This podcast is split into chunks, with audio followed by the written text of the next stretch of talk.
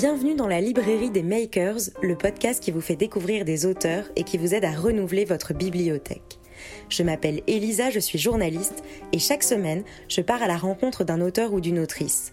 Je les questionne sur leur actualité, sur leur parcours et sur ce qui les a poussés à prendre la plume. Ce podcast vous permet d'entendre la voix qui se cache derrière l'écriture. Bonne écoute.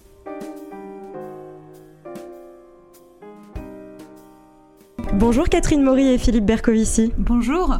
Bonjour. Bienvenue dans la librairie des makers, je suis ravie de vous recevoir. Catherine Maury, vous êtes autrice et professeure de littérature. Vous avez écrit une vingtaine d'ouvrages. Philippe Bercovici, vous êtes scénariste, dessinateur de bandes dessinées. Tous les deux, vous avez réalisé un exploit puisque vous avez créé la première BD de l'histoire de la littérature française. On y rencontre tour à tour Balzac, Voltaire, Baudelaire, Rabelais ou encore Camus. C'est un véritable voyage à travers les époques et à travers les grands classiques de la littérature française, tout cela avec une bonne dose d'humour. La BD s'adresse aussi bien aux novices qu'aux férus de littérature, puisque chacun peut épuiser ce qu'il veut épuiser. Catherine Maury, on vous connaît euh, notamment pour votre Petit Larousse des grands écrivains français. Ici, vous relevez le challenge de la BD. Qu'est-ce qui vous a poussé à entrer dans cette aventure de la BD eh bien, écoutez, euh, je trouve que la BD, c'est un excellent média parce que au niveau didactique, le fait d'avoir des images, ça permet de retenir vraiment beaucoup. Et puis la BD, c'est l'irrévérence, c'est un souffle de liberté. Or, euh, c'est ça qu'on voulait faire avec Philippe, c'est-à-dire désacraliser les grands auteurs, les montrer comme des êtres humains. Donc voilà, euh, Philippe les dessine euh, bébés, enfants, malades, bien portants, petits, grands, traîtres. Enfin voilà, avec leur, leur leurs défauts. Et voilà, donc la, bande dessinée, effectivement, euh, fonctionnait très bien pour notre projet. Vous étiez vous-même euh, plutôt féru de bande dessinée ou pas forcément? J'aime bien la bande dessinée sans m'y connaître plus que ça. Donc c'était un vrai challenge aussi. effectivement. Alors les choix éditoriaux, j'imagine que c'est vous aussi qui les avez faits, c'est-à-dire de choisir, de sélectionner les auteurs. Vous en parlez dès le début, que vous avez dû faire des choix. Donc vous avez commencé, alors que je ne dise pas de bêtises, au 16e. Exactement, 16e siècle jusqu'au 20e siècle. Le choix, le critère, ça a été les auteurs les plus étudiés au lycée, euh, donc les grands classiques de la littérature française. Euh, voilà, donc alors évidemment on a dû faire quelques sacrifices hein, qui étaient douloureux, mais on peut pas non plus euh, faire une bande dessinée qui, qui fait 500 pages. Hein. Donc, euh, donc voilà, donc on a essayé que tous les courants littéraires soient représentés euh, et donc de donner un panorama de la littérature française. Et il faut dire que c'est la première fois qu'une telle bande dessinée existe. C'est-à-dire que jusqu'à présent, bien sûr, euh, on a un album sur, sur Baudelaire, un album sur Hugo, voilà, mais un album panoramique comme ça, qui essaie de donner une photographie de la littérature à travers les siècles, c'est la première fois que ça existe. Alors désacraliser, c'était un peu le défi hein, et l'objectif. Vous euh, qui êtes professeur, alors je ne sais pas, collège, lycée euh, Collège et euh, dans le supérieur aussi. Très bien. Et alors j'imagine que vous aussi, vous vous attachez au quotidien à désacraliser. Est-ce que c'était aussi un moyen un peu de dépoussiérer tout ça? Bien sûr. Alors c'est ce que j'explique dans l'avant-propos avec la petite histoire de Françoise Sagan. Donc, enfin, je vais raconter brièvement. Françoise Sagan, elle était au lycée, c'était lycée Louise de Bétigny dans le 17e à Paris. Et un jour, le cours de français avait été particulièrement ennuyeux. Et elle avait dégainé ses ciseaux, dévidé sa, bobine de fil. Elle s'était saisie d'un petit buste en plâtre de Molière qui ornait les étagères euh, de la classe et elle l'avait pendu haut et court dans l'embrasure de la porte. Voilà. Donc c'est quand même un peu désolant hein, euh, d'en arriver là et, ça signifie donc que, ce cours était vraiment euh, très ennuyeux parce que il n'y a pas de raison que Françoise Sagan et Molière ne se rencontrent pas. Hein. C'était euh, deux enfants terribles puisque Molière a, s'est beaucoup rebellé contre son père qui voulait faire de lui un tapissier du roi, etc. Euh, et que Françoise Sagan aussi a été une enfant terrible, hein, on le sait bien. Euh, donc voilà, donc c'était l'idée effectivement de, de, dépoussiérer, de les montrer comme des créatures de chair et d'os, et non pas comme des monstres sacrés, comme des monuments. Et comment est-ce que la BD a été euh, perçue dans le milieu académique? Près de collègues, écoutez, ça fonctionne très bien. Donc, euh, j'ai des collègues qui, l'ont acheté tout de suite. Euh, elle va être au CDI de l'établissement dans lequel je travaille. Non, franchement, ça n'a pas l'air de poser de problème. Hein. Donc dépoussiérer, c'est plutôt bien vu. Dépoussiérer, c'est plutôt bien vu. Vous savez, avant de venir, j'ai lu un petit peu les instructions officielles euh, du ministère euh, belge de l'éducation, Oui. euh, parce que je voulais voir si en, en sixième secondaire, donc c'est l'équivalent de la terminale chez nous, on, on était un petit peu dans le programme avec notre livre. Oui. Voilà, donc effectivement, donc j'ai eu la bonne surprise de voir que sur les 30 auteurs qu'on propose, 25 font partie du programme. Et c'est tout à fait, alors c'est drôle parce que vraiment, le langage de ce programme, ça correspondait tout à fait à notre, euh, à notre livre. C'est-à-dire qu'on parlait justement de désacraliser la culture, on parlait de donner un alphabet culturel. Vous voyez, c'est important ça, cette idée d'alphabet culturel, c'est-à-dire de, de De référence oui. culturel qu'il faut avoir pour comprendre certaines choses. Vous voyez, il y a le film là qui est sorti, Les Misérables Oui. euh, de Lajli, là, je sais pas si je prononce bien le nom du réalisateur. Les Misérables, évidemment, le titre fait référence à Hugo, hein, parce que de même que Les Misérables de Hugo, c'est un plaidoyer social, le, le- ce film, euh, est- mais c'est un peu la même tentative, vous voyez. Donc, là, on parle de Montaigne, euh, euh, on a retrouvé, vous savez, le tombeau de Montaigne, voilà, on a, donc, qui est Montaigne? Alors, Oui. vous voyez, il y a un certain nombre, comme ça, de références qui sont communes et qu'il faut connaître pour euh, pouvoir euh, discuter, comprendre ce qui se passe euh, dans notre société. Donc vous avez fait le Petit Larousse, vous êtes professeur, vous les connaissez bien. Est-ce qu'il y a des choses quand même que vous avez découvertes ou redécouvertes avec ce travail-là? Bien sûr. Par exemple Alors, par exemple, des choses que, des choses que j'ai approfondies. Oui. Des choses que j'ai approfondies.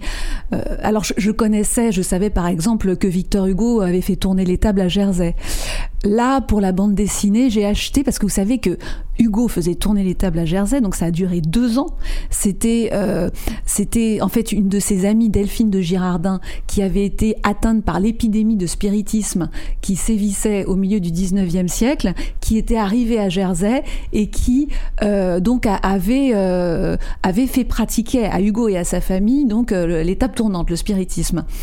Et, et donc, pendant deux ans, Hugo, sa famille et des amis à eux ont pratiqué le spiritisme, mais de façon très sérieuse, à savoir qu'ils notaient sur des procès-verbaux Hein, ils notaient les procès-verbaux de, de tous les dialogues euh, qu'ils avaient avec les esprits. Donc, euh, ils ont fait venir Chateaubriand, euh, Mahomet, Jésus-Christ, Léopoldine. Alors ça, c'est très émouvant parce que le premier esprit. Alors bon, vous appelez, vous appellerez ça esprit, entité, euh, voilà. Oui. je- hein, mais enfin bon, le premier esprit qui est venu, c'est celui de Léopoldine, fille aînée de Victor Hugo, qu'il avait perdu dix ans auparavant, dans des circonstances absolument terribles, puisque euh, Léopoldine était morte euh, noyée, vous savez, alors qu'elle venait de se marier. Et en plus, ce qui était affreux, c'est que Hugo apprend ça alors qu'il est en Espagne. Il achète le journal et il voit le grand titre, euh, le grand poète français Victor Hugo a perdu sa A fille. perdu sa elle est- fille. Voilà, voilà. Et le deuil remontait à quatre jours.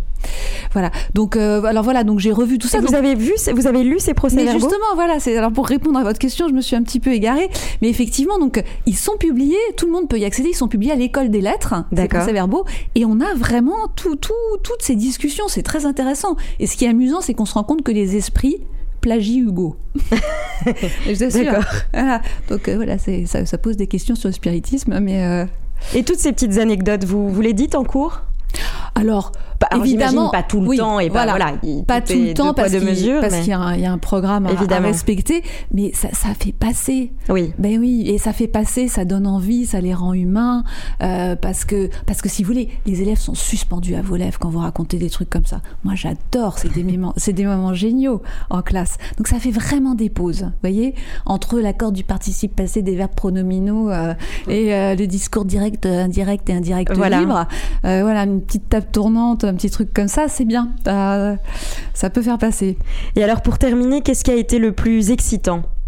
Parmi les auteurs, Oui.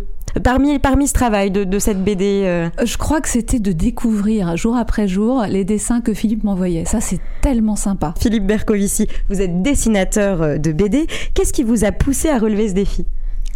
C'est l'envie de faire quelque chose qui soit, euh, qui soit intéressant, que quelque chose que j'aurais aimé lire. Euh, c'est un peu le principe qui normalement doit sous-tendre euh, tout livre, mais parfois c'est plus vrai que d'autres. Vous savez, c'est un peu comme les, un acteur de, de, cinéma qui tourne beaucoup, et puis parfois il y a des films qui sont un peu moins bien.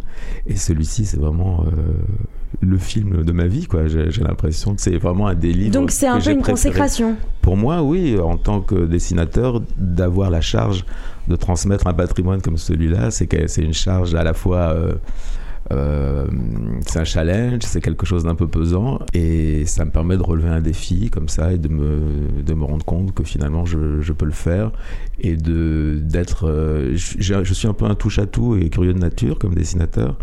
Et un de mes idoles, c'est Gustave Doré qui a, qui a illustré beaucoup de classiques au 19e siècle c'est quelqu'un que j'ai toujours beaucoup aimé. Et donc, c'est quelqu'un qui est passé de Rabelais à, à La Fontaine et de Shakespeare. À, euh, il a illustré énormément de classiques. Et euh, je me suis, j'ai pensé à lui tout au long de, l'élaboration du, livre, en fait. Et alors, comment est-ce que vous avez travaillé tous les deux? Eh bien, c'est à partir des textes de Catherine. Ça ressemble un peu à un scénario de film. Au départ, un scénario de dessiné. On décrit l'action, euh, les dialogues sont, sont, sont, décrits. Alors, euh, souvent dans nos pages, il y a une partie narrative qui, qui raconte le contexte. Il y a des dialogues qui, qui animent les personnages. Et donc, chaque fois, l'action est est décrite par Catherine et moi je, je, raconte ça à ma façon, je mets en scène les personnages. Alors c'est quoi ça Je raconte ça à ma façon. C'est quoi eh la façon je, je, mets, je mets les personnages, euh, par exemple, je peux choisir euh, l'angle de la caméra entre guillemets, je, peux, je, mettre les, les, faire les, mettre les personnages un peu vus de, vue de haut ou vus euh, en gros plan, ce genre de choses, avec un décor qui doit raconter le contexte dans lequel on est et, et, décrire la situation dans laquelle on est. Si les personnages sont dans un port, évidemment, je dois dessiner des bateaux derrière, Bien ce, genre de choses-là. Et alors, est-ce que c'est, qu'est-ce que ça fait de, dessiner des monuments de la littérature comme ça? Eh, eh ben c'est très intéressant parce qu'on apprend plein de choses évidemment et puis euh, ça permet d'apprendre plein de choses soi-même. Ça permet de, de, transformer tout le monde en personnage de bande dessinée et de, et de se les approprier finalement et de, de les, de les rendre familiers. Et c'est très agréable finalement de se dire que on, devient, euh, on, devient familier de ces grands personnages tout en étant aussi des, euh, des camarades de création finalement. C'est des gens qui ont, euh, qui ont eu les mêmes doutes que, que nous, qui écrivons aujourd'hui une bande dessinée et qui sont confrontés aux mêmes problèmes que, que tous les auteurs ont, ont connus finalement dans toutes les époques. Et on se rend compte qu'il y a des constantes et qu'il y a énormément de différences aussi d'un auteur à l'autre euh, par rapport au style qu'ils ont, qu'ils ont adopté, par rapport au genre qu'ils ont utilisé. Et c'est la grande richesse de, de, la littérature française finalement, de voir c'est vrai qu'on on avait un choix énorme et on a pu choisir les, œuvres les plus marquantes et les, biographies les plus intéressantes. Ils ont tous eu des vies euh, formidables et euh, qui étaient vraiment euh, très étonnantes finalement. Et comment on désacralise par le dessin alors? Comment vous vous êtes fait plaisir pour les rendre humains?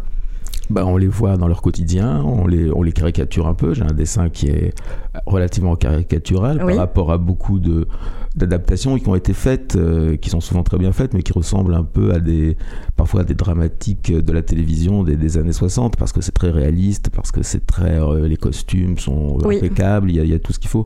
Moi, je les synthétise un peu, je les dessine à ma façon, euh, j'essaye de mettre des décors les plus, les plus exacts possibles et de faire des personnages les plus ressemblants, même des personnages secondaires. Euh, J'essaie qu'ils soient ressemblants, mais c'est toujours euh, par le biais de la caricature et d'une forme d'humour qui, qui, donne de la distance et qui est en accord avec euh, l'humour des textes. Qu'est-ce qui a été le plus difficile? Ça a été difficile de dessiner euh, les auteurs à certaines différentes époques de leur vie. Parfois, euh, on n'a pas de photos de, de, certains auteurs quand ils étaient gamins ou plus jeunes. Ça a, ça a été difficile aussi de de, dessiner certaines œuvres parce que euh, si vous il y a des personnages secondaires, il faut qu'ils soient conformes à, la façon dont ils sont décrits euh, dans le livre, il faut pas dessiner un personnage petit et gros s'il est grand et mince. Donc là, oui, il y a quand même des contraintes. Il, faut, il faut lire le texte lui-même. Et si, si, je n'ai pas, si je ne, je ne connaissais pas le, livre en question, je demandais à Catherine. Donc tout ça, c'est un, travail de documentation. Regarder aussi ce qui a été fait avant, ce genre de choses. Et alors, je, je ne sais plus à peu près 4-5 pages je ne sais plus combien de pages. C'est autour de, de 10 pages par. Donc c'est un véritable challenge quand même. Ah comment comment est-ce qu'on résume en 10 pages? C'est toute la, difficulté euh, de montrer toute la richesse d'un auteur et de sa vie et de son œuvre en une dizaine de pages. Parfois, ça peut, ça pu aller jusqu'à 15 pages, mais ça reste très court euh, pour des, gens de, cette épaisseur. Donc, euh, c'est des choix, c'est une science de la concision, du résumé, du raccourci, et ça va bien avec la caricature finalement. Et, et, aux gens de la bande dessinée, qui est un genre assez direct, qui qui est bien pour traduire des atmosphères et, des, un esprit comme ça sans, sans passer par des longues descriptions, puisque le dessin est là aussi pour pallier aux descriptions. Merci beaucoup à tous les deux. Merci. On invite tous les auditeurs à lire votre BD.